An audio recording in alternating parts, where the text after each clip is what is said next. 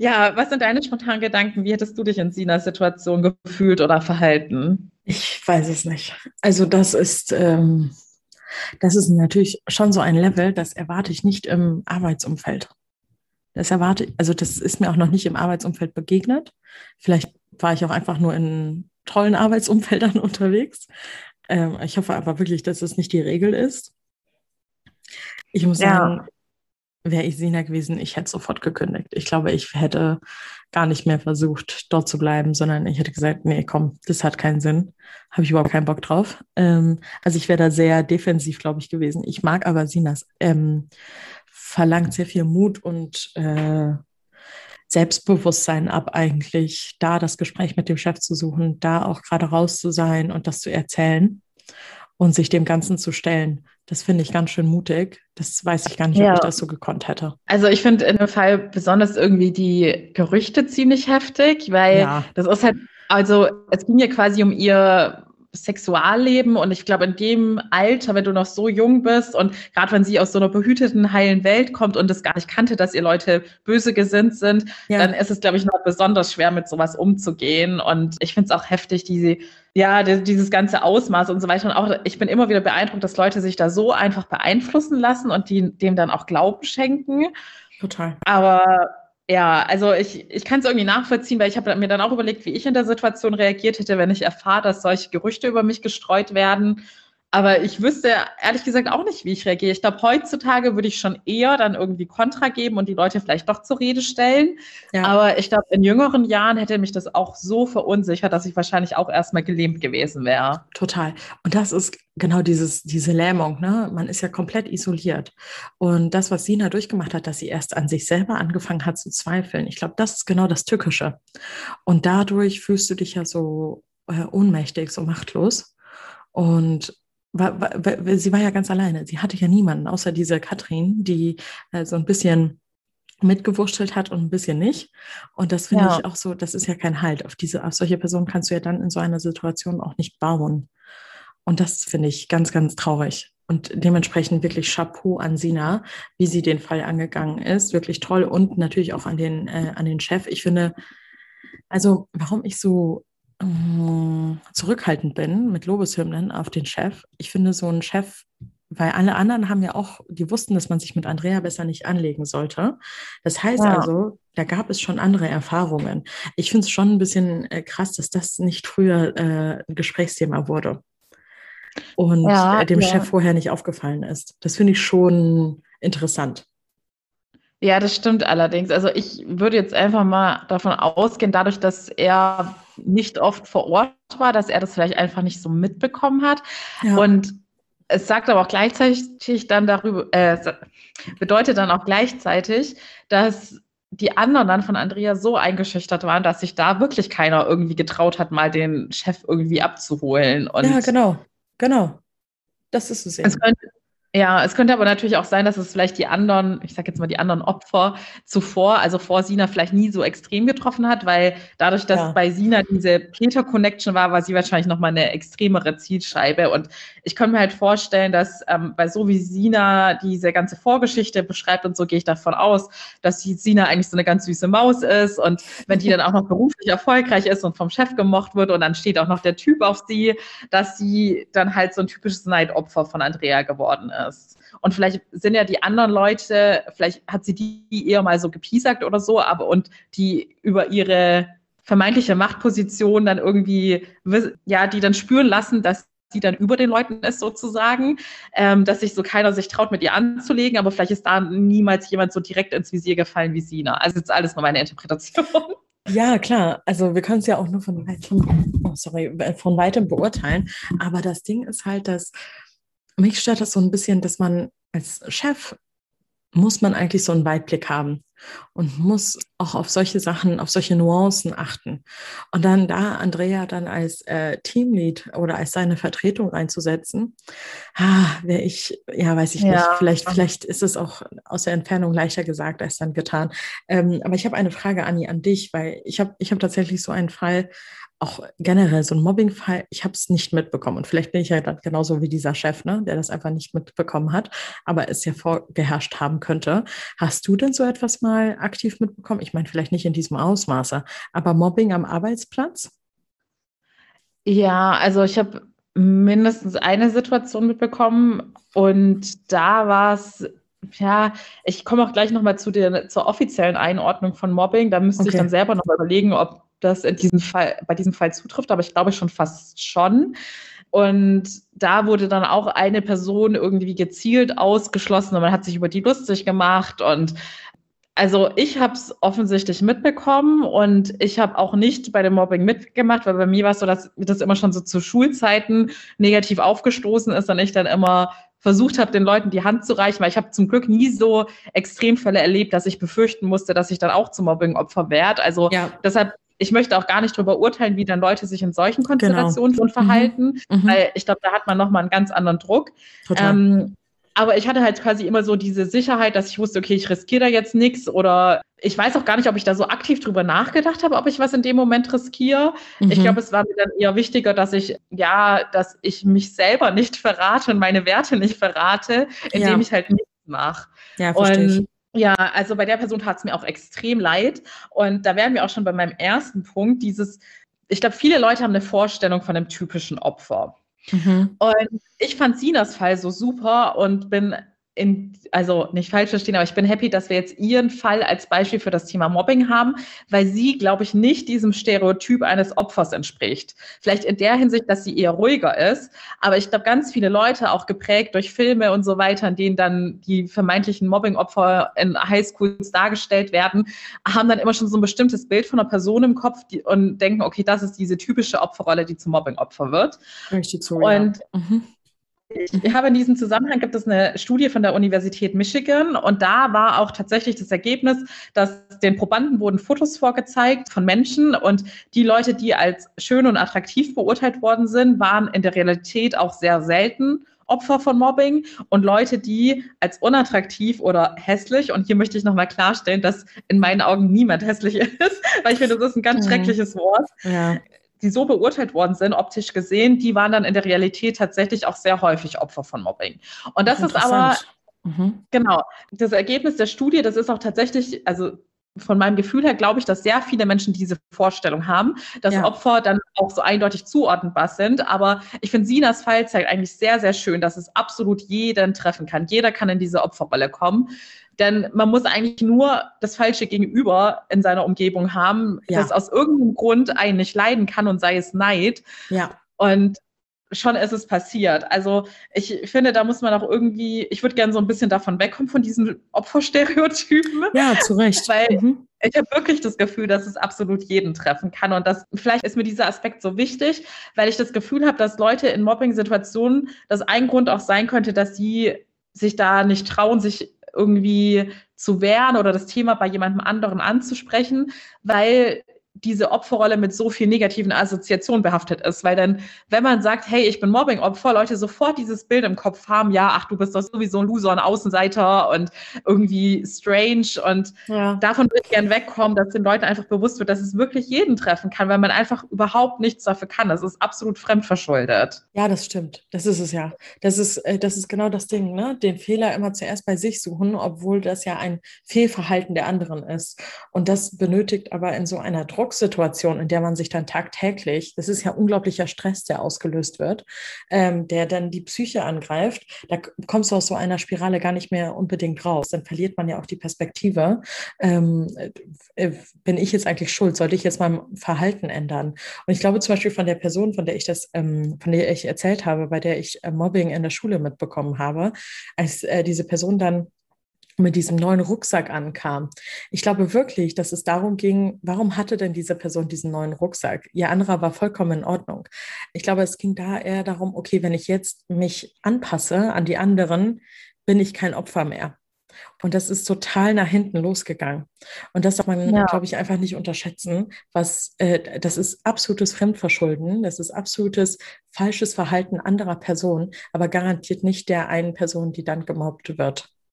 Ja. Ja, Also, ich habe natürlich nochmal nach der offiziellen Definition geschaut, weil ich finde, es ist, wenn man so auch seinen eigenen Alltag im Job reflektiert, ist manchmal nicht so einfach zu differenzieren. Wann ist denn etwas Mobbing? Manche benutzen den Begriff ja auch schon inflationär.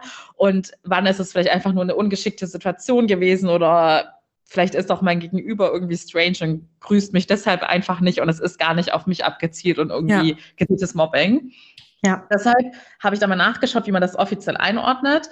Und laut Definition gibt es zwei Faktoren aus Sicht des Arbeitsrechts, nach denen beurteilt wird, ob es sich wirklich um Mobbing handelt. Mhm. Und der eine Faktor, der vorhanden sein muss, ist, dass das Vorgehen systematisch ist, also mhm. dass es wirklich zielgerichtet und geplant ist, weil sonst könnte man es noch als irgendwie einmaligen Ausrutscher entschuldigen. Und ja. Der andere Ausrutsch, äh, der andere Ausrutsch, der andere Faktor ist, dass es wiederholte Taten sind, also wirklich mhm. über einen längeren Zeitraum. Und das Tragische daran ist, dass es gerade vom Arbeitsgericht bedeutet, dass im Klartext, dass das Opfer einen langen Leidensweg erleben muss, den es nachweisen und dokumentieren kann. Mhm. Äh, dementsprechend ist es dann eigentlich schon so rechtlich so geregelt, dass du das eine gewisse Zeit ertragen musst, was ich irgendwie Unfassbar. auch kacke finde. Unfassbar. Mhm, absolut. Und dann habe ich nochmal von der offiziellen Mobbing-Definition ein paar Punkte rausgeschrieben, falls sich jetzt der eine oder andere fragt, ja, ist es bei mir jetzt schon Mobbing? Also was auf jeden Fall unter Mobbing fällt, ist natürlich das Thema sexuelle Belästigung, Demütigung, Diskriminierung, grundloses Herabwürdigen der Leistung. Das finde ich ja. schon mal interessant, weil das ist nicht so einer dieser Hammergründe, der einen sofort einfällt, aber das sind so Sachen, die manche vielleicht auch schon als alltäglich wahrnehmen, aber da muss man, glaube ich, auch lernen zu differenzieren, wann ist die Kritik berechtigt und wann ist es jetzt irgendwie seltsam, dass ständig alles von mir schlecht geredet wird. Ja, genau. Ja. Damit zusammenhängt dann auch vernichtende Beurteilung, Isolation, auch von der betrieblichen Kommunikation. Also mhm. das war ja dann bei Sina auch der Fall, dadurch, dass ihr Informationen vorenthalten worden sind und sie nicht zu Meetings eingeladen wurde schikanöse Anweisungen, also darunter fällt Zuteilen von, nutzlo von nutzlosen oder unlösbaren Aufgaben. Ja. Da würde ich jetzt sowas wie mit einem Küchendienst und vielleicht auch diese ganzen Postgänge und so weiter mal zuordnen. Genau und Anweisung für eher mindernde Aufgaben, denen mhm. vergleichbare Mitarbeiter nicht unterworfen sind. Und diesen Aspekt finde ich ganz interessant, dass man halt sich wirklich dann, wenn man sich manchmal unsicher ist, einfach fragt, hey, müssen es die Leute, die auf derselben Position sind wie ich und auf derselben genau. Hierarchieebene, eigentlich genauso häufig machen? Genau. Genauso wie bei dem nächsten Grund, dass es unbegründbar häufige Kontrollen von der Arbeit gibt. Aha, und interessant. Ja. Ja, ich finde den Ansatz eigentlich ganz gut, weil man sieht, dass da versucht wurde, irgendwie wirklich nach nachweisbaren Gründen zu suchen, dass dann auch bei so einem Fall, der vor Gericht kommt, da irgendwie zu differenzieren, ob es jetzt Mobbing ist oder nicht. Total, bin ich voll bei dir. So, ich habe noch ein paar mehr Facts, aber die würde ich jetzt, da würde ich dir einfach auch immer eine Frage im Voraus stellen, wie das deine Einschätzung ist. Ja. Okay, erste Frage. Was glaubst du, ist die Ursache für Mobbing? Also warum mobben die Mobber? Unsicherheit eigene Unsicherheit. Mhm. Ähm, sorry, ich dachte, es geht um Sekunden. Ich habe nur fünf Sekunden zu antworten. Nein, ähm, Sehr schnell und richtig die Antwort. Also ist es so? wahrscheinlich. Ach so. Ja, also es ist tatsächlich so, dass die Mobber einfach ein geringes Selbstwertgefühl haben mhm. und andere schlecht machen, um sich damit selber höher zu stellen und ihr Ö Ego zu stärken. Aha. Ich weiß nicht, heute mit den Ös und S. das finde ich sehr niedlich. Das finde ich schön. Macht dich, es macht dich äh, nahbarer, persönlicher, authentischer. und die Mobber hoffen dann natürlich auch, also sie sehen dann quasi auch selber über ihre eigenen Fehler hinweg, indem sie dann alles auf eine andere Person projizieren und sich auf diese Personen konzentrieren und natürlich auch dafür sorgen, dass die ganze Aufmerksamkeit dann auf die Schwächen dieser Person gelenkt wird. Ja. Außerdem ist es auch eine Folge von Frust. Also wenn mhm. es zum mhm. Beispiel Über- oder Unterbelastung gibt und da wird dann einfach durch das Mobbing der Frust auf ein Opfer kanalisiert. Okay. Es ist auch so, dass, wie ihr wahrscheinlich auch alle schon vermutet, Mobbing ein Gruppenphänomen ist. Ich habe ja schon anfangs erwähnt, genau. dass es halt eigentlich immer in Situationen vorkommt, in denen Leute zwanghaft zusammengewürfelt werden. Und deshalb spricht man da beim, im Zusammenhang mit Mobbing weniger von Einzeltätern, sondern mhm. Experten sprechen da von einem ganzen System. Und mhm. in der Mitte des Systems stehen Opfer und Täter. Also Täter sind dann meist auch mehrere Personen. Wobei es auch häufig der Fall ist, so wie jetzt bei Sina, dass dann es eine Person ist, die es wirklich so ein bisschen anleitet, wie Andrea. Um Opfer und Täter herum sind zum einen die Mitläufer, die mitziehen und mitabmachen. Dann gibt es die Zuschauer, die ja, mhm. im wahrsten Sinne des Wortes zuschauen und nichts ja, unternehmen. Ja. Und es gibt aber auch die Wegschauer, die es quasi einfach nicht wahrhaben wollen und so tun, wie wenn sie es gar nicht mitbekommen. Okay. Ja, also bei Sinas Fall, ich meine, es waren neben ihr noch sieben andere Leute und irgendwie also es kommt bestimmt auch in größeren Teams vor, aber ich finde auch schon bei sieben anderen Leuten finde ich es irgendwie traurig, dass es da keine einzige Person gibt, die da irgendwie einschreitet. Bin ich. Weil es war ja, ja von erwachsenen Personen. Also genau. ich finde, in der Schule ist es nochmal was anderes, wenn man sich da nicht traut einzuschreiten, aber die waren ja alle so zwischen 20 und 30, gehe ich mal davon aus. Und da sollte doch mindestens eine Person dabei sein, die sich irgendwas traut. Bin ich absolut bei dir.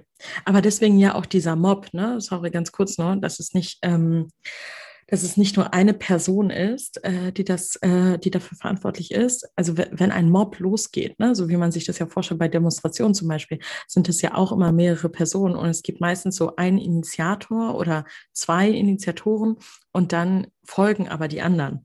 Und das finde ich immer ganz interessant, weil das ist genauso, so stelle ich mir auch diese Dynamik vor, die bei Sina im Büro stattgefunden hat. Weil es war ja ein Getuschel. Es war ja, dass jeder ja. irgendwie hinter ihrem Rücken darüber gesprochen hat. Also jeder hat sich irgendwie mitschuldig gemacht.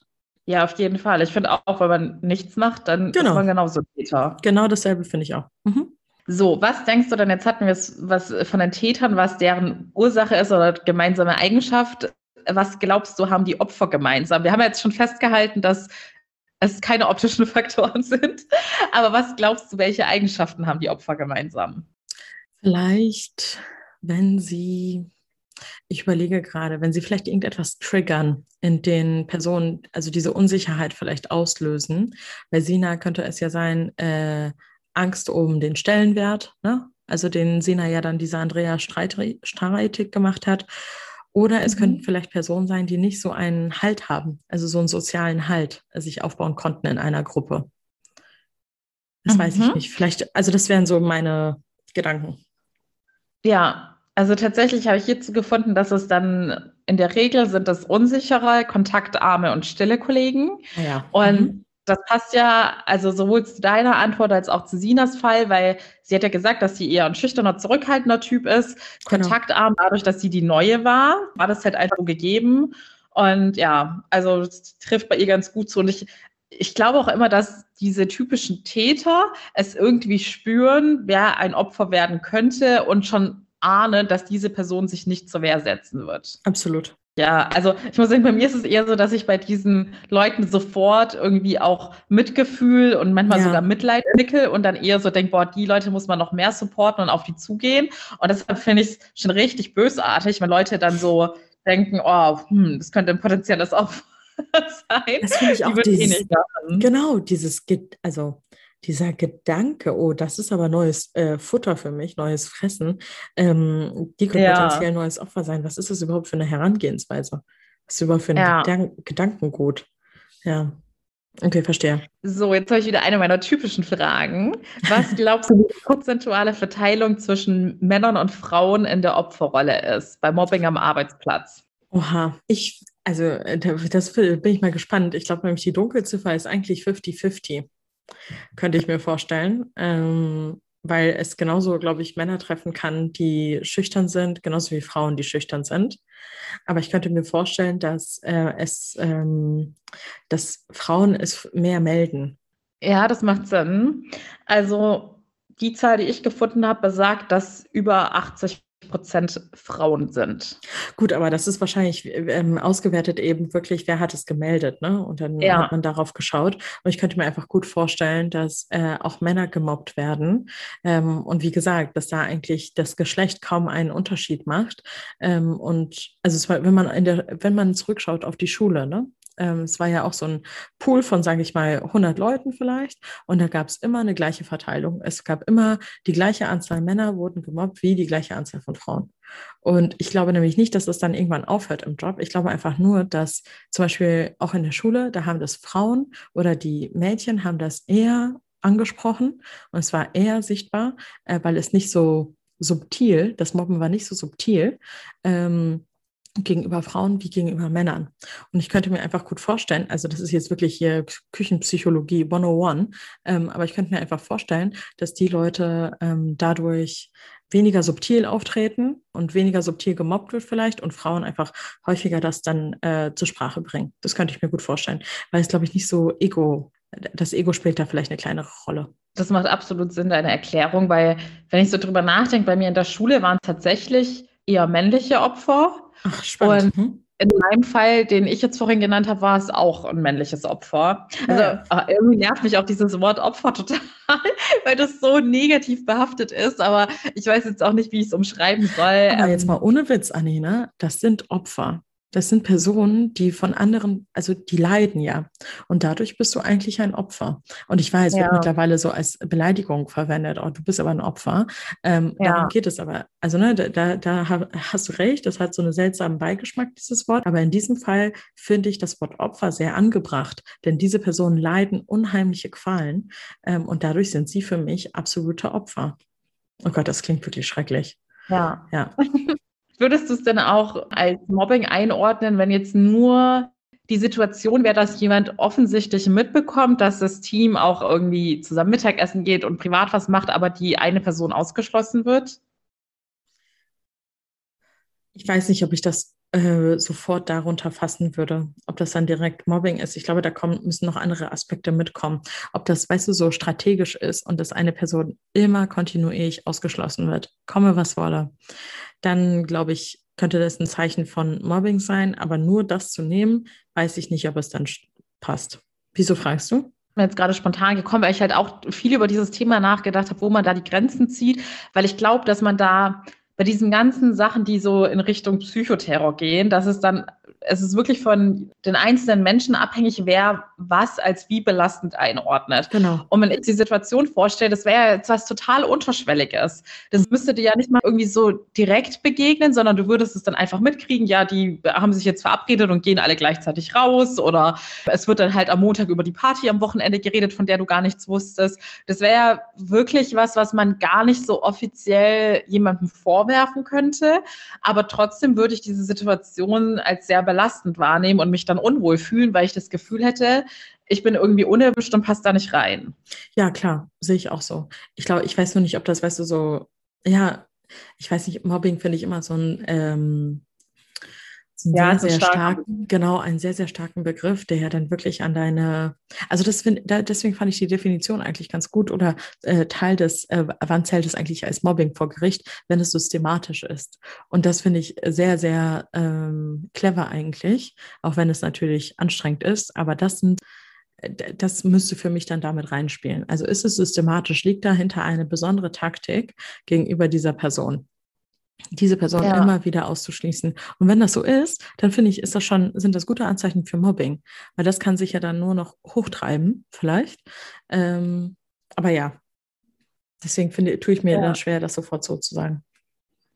Also ich muss auch sagen, ich finde dieses, also es macht Sinn aus Sicht des Gerichts, dieser Prozess mit dem Dokumentieren. Ja. Aber auch da stelle ich mir es halt schwierig vor, dass man viele Sachen, die dann tatsächlich irgendwie nur mündlich stattfinden genau. und wie man, also ich glaube, man muss es in so einem Fall halt wirklich wie bei so einem Protokoll alles festhalten genau. mit Datum, Uhrzeit und was gesagt wurde. Genau. Und ja. ja, das ist wirklich Tagebuch führen, ne? Oder so wie du das gesagt hast, Protokoll führen darüber, wie anstrengend das auch ist. Ja. Hättest du denn in so einer Situation dich getraut, dich jemandem im Arbeitsumfeld anzuvertrauen? Nein, ich glaube nicht. Ich glaube, wenn alle gegen mich sind, und das ist ja ein kleines Arbeitsumfeld gewesen, dann, wie gesagt, ich wäre eher wahrscheinlich weggelaufen. So viel Mut habe ich dann nicht und so viel Durchhaltevermögen hätte ich dann, glaube ich, nicht gehabt. Das wäre es mir nicht wert gewesen. Ja, ich kann mir auch vorstellen, dadurch, dass es jetzt dieses Gerüchte-Thema halt so ein sensibles Thema war, dass das war jetzt vielleicht nicht so strategisch klug durchdacht von Andrea, mhm. aber vielleicht auch eine unbewusste Entscheidung, weil es für Sina sicherlich nochmal eine ganz andere Hürde war, dann mit ihrem männlichen Chef über so einen Vorwurf zu reden. Weil es hätte ja auch, man weiß ja nie, wie die andere Person reagiert. Es hätte ja auch nach, nach, hinten losgehen können, dass er dann irgendwie denken würde, okay, die scheint ja echt irgendwie eine komische genau. Vergangenheit zu haben. Genau, genau, genau, genau. Alleine deshalb, und da, da siehst du mal, wie unsicher ich dann da doch vielleicht werden würde weil ich mir dann auch so denke, würde, was denkt denn der Chef von mir, wenn das, wenn ja. ich das erzähle? Nee, dann lieber nicht. Dann würde ich lieber kündigen und mir einen neuen Job suchen. Deswegen wirklich viel Bewunderung für Sina, die dann da äh, doch einfach so das nochmal durchgegangen ist und nochmal diesen Mut auf den Mut abgerufen hat und mutig auf ihren äh, Chef zugegangen ist, um ihm die Sachlage zu erklären. Das zeugt wirklich von sehr viel Charakterstärke auch. Auf jeden Fall. Also ich finde es auch sehr schwer, jetzt den ähm, Hörerinnen allgemeinen Ratschlag mitzugeben, weil es halt wirklich von der individuellen Situation abhängt, was da das Beste wäre. Ich meine, mhm. bei Sina war ja die Situation in dem Sinne auch besonders dadurch, dass ihr Chef ihr gegenüber gut gesinnt war. Es könnte ja auch der, das andere Extrem sein, dass der Chef dann irgendwie Andrea total hypt und Sina genau. auch auf dem Kiel hat. Und genau. deshalb ist es ganz schwer, da was Allgemeines mitzugeben, aber ich glaube, das Einzige, was dann wirklich in so einer, weil es ist ja ein Teufelskreis, dass man immer weiter isoliert wird und sich immer unwohler fühlt. Und ich glaube, je mehr die Täter auch diese Wirkung feststellen, dass sie das Opfer damit wirklich einschüchtern können, desto mehr werden sie auch draufhauen, weil dann ja. wissen sie, welche Knöpfe, Knöpfe sie drücken müssen. Bin ich absolut und. Mhm deshalb glaube ich, das Einzige, was ich in so Situationen empfehlen könnte, wäre wirklich, dass man sich überlegt, wer könnte diese äh, Person von außen sein, der man sich anvertraut und die nochmal einen ganz anderen Blick darauf hat. Es könnte ja auch jemand aus dem Privatleben sein. Es muss ja nicht gleich jemand im Berufsumfeld sein, der weiß, wie man, was man dann machen kann. Manchmal hilft es auch einfach von einer unbeteiligten privaten Person nochmal eine zweite Meinung zu hören und die hat vielleicht schon eine super Idee, wie man dann vorgehen kann. Aber auf gar keinen Fall immer alles mit sich selber ausmachen oder an sich selbst zweifeln und sich selbst in Frage stellen. Selbst wenn es, manchmal gibt es ja auch so Situationen, in Mobbing-Sachen, dass eine Person was gemacht hat, das heißt jetzt irgendwie, dass auf einer Party was Peinliches passiert ist oder so, und das dann so dieser Auslöser von der Mobbing-Situation ist. Und ich glaube, in so Situationen kann man als Opfer noch eher dazu neigen, dass man denkt, ja, ich bin ja selber schuld dran, ich habe ja irgendwas Unangenehmes oder Schlimmes gemacht. Aber sogar in so Situationen ist es niemals gerechtfertigt, dass andere Menschen so mit einem umgehen. Und ja. deshalb würde ich halt gerne daran, ja, an die Leute appellieren, die das betrifft, dass man sich irgendeine Person in seinem Umfeld sucht, mit der man darüber redet und dann kann man immer noch in Ruhe gemeinsam überlegen, wie man weiter vorgeht. Ja. Anni, eine andere Frage. Ähm, ich, ich überlege gerade nur so, ob bei diesem ganzen Opfer und Mobber ähm, in dieser Systematik, ob ich nicht auch mal Mobber war weil ich würde das immer mhm. sofort irgendwie von mir selber sagen, nein, auf gar keinen Fall war ich das, aber ich weiß es jetzt nicht. Ich versuche das jetzt gerade zu hinterfragen. Ähm, hast du das Gefühl, also weil, weil, du ja den Fall aufbereitet hast, hattest du da bei manchen Sachen das Gefühl, okay, war ich vielleicht auch mal Mobber oder Teil einer, einer Gang, die gemobbt hat? Hast du da schon drüber nachgedacht oder ist dir da vielleicht der Gedanke auch mal gekommen? Mhm. Ja, also ich habe auf jeden Fall schon drüber nachgedacht und also ich bin mir sicher, dass ich nie so ein richtig aktiver Mobber war. Das Einzige, was ich nicht mit Sicherheit sagen könnte, wäre, dass in mhm. irgendwelchen Situationen, wo man also es waren vielleicht auch nicht so extreme Mobbing-Situationen, aber war, wo vielleicht über ein Opfer irgendwie ein Witz gemacht wurde, da könnte ich jetzt nicht mit hundertprozentiger Sicherheit sagen, dass es da nie vorkam, dass ich im Affekt dann auch mal kurz gelacht habe. Und was mir noch ganz konkret in Erinnerung geblieben ist, das war zu Schulzeiten, da gab es dann auch ein Mobbing-Opfer und da gab es halt eine Situation, in der ganz viele Leute da waren, also so eine richtig öffentliche Situation, in der die Person dann auch richtig lächerlich gemacht wurde. Die Situation fand ich ganz schrecklich, aber mhm. da hatte ich auch nicht den Mut, in der Situation was zu sagen. Da habe ich erst nachdem die Situation vorbei war, bin ich auf das Mobbing-Opfer zugegangen und habe gefragt, wie es ihm geht und ob alles in Ordnung ist. Und da hat die Person aber vollkommen abgeblockt und so getan, wie wenn alles super ist und was denn los sein genau. sollte. Mhm. Das fand ich dann irgendwie traurig, dass die Person sich auch nicht helfen hat lassen wollen und die, also die wollte dann quasi in dem Moment stark spielen und es nicht zugeben, wie schlimm diese Situation war. Aber da habe ich auch lange drüber nachgedacht im Nachhinein, ob das nicht sehr feige von mir war, dass, weil ich glaube, dass sich viele Leute in diesem Moment so gefühlt haben, weil da war damals die ganze Stufe anwesend. Und ich bin mir sicher, dass da viele Leute gedacht haben, oh, das ist jetzt eine richtig unangenehme Situation und nicht fair, weil da waren auch zum Beispiel meine ganzen Freundinnen da, die würde ich jetzt mal behaupten, ähnlich ticken wie ich ja. und sowas nicht gut heißen. Und es hat sich aber damals wirklich keiner getraut, in dem Moment irgendwie einzugreifen. Also die meisten haben dann einfach irgendwie mitgelacht. Also viele fanden es vielleicht wirklich lustig, manche auch aus Unsicherheit. Und viele haben halt einfach gar nichts gemacht. Und wie gesagt, ja. wenn man nichts macht, gehört man eigentlich auch schon zu den Tätern dazu. Ja, genau. Ich muss sagen, ich war auch mal in genau so einer Situation, äh, dass ich dann auch im Nachgang auf das Opfer zugegangen bin. Und das Opfer hat genauso reagiert. Also als du die Geschichte gerade geschildert hast, Anni, dachte ich, dass du meine Geschichte erzählst, sozusagen. Und ich dachte so, wie verrückt ist das denn? Aber dann für mich ist es total verständlich, warum die Person abgeblockt hat. Denn wenn du so öffentlich lächerlich gemacht wirst, dann möchtest du nicht noch gerettet werden, sozusagen, von jemandem ja. aus der Gruppe. Du vertraust niemandem. Du blockst alles ab und du möchtest erstmal stark wirken und als ob die mir irgendwas können nach dem Motto. Das ist ja dieser Resistance-Gedanke dann. Und ähm, ich gegen den Rest der Welt. Und das ist, das ist total verständlich. Ähm, und da ein Vertrauensverhältnis aufzubauen, obwohl man eigentlich zu der anderen Gruppe gehört, das wird, das ist, glaube ich, kaum möglich. Und da, das hatte ich tatsächlich auch dieses Gefühl. Und das war echt, das, und das machte ich dann, das hatte mich damals zweifeln lassen daran, okay, bist du jetzt eigentlich Teil der Gruppe? Also bist du auch Mobber oder bist, bist du neutrale Person? Aber neutral kannst du in so einem Moment gar nicht sein, egal was du machst. Also irgendwie ja. halb mitschuldig bist du trotzdem. Und gleichzeitig, das sind das sind Jugendliche, ne? Das ist, du willst haupt dein einziges äh, Leben, dein einziger Lebenssinn in der Schule ist bloß nicht selber Opfer zu werden. Das ist doch das Einzige, ja. woran du arbeitest, den ganzen lieben langen Tag.